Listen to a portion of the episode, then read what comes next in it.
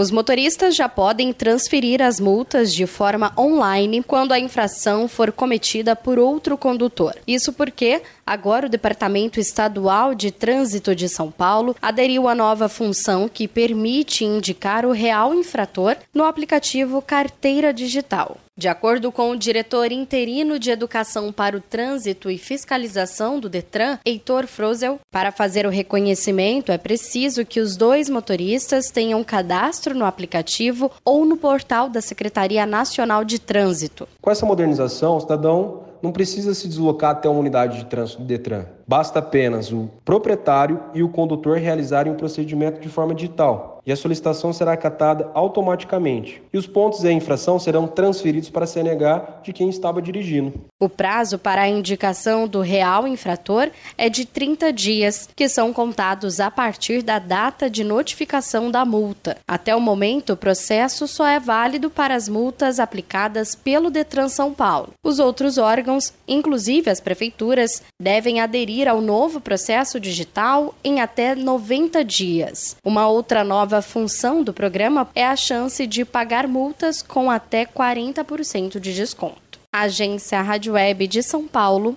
Larissa Diamantino.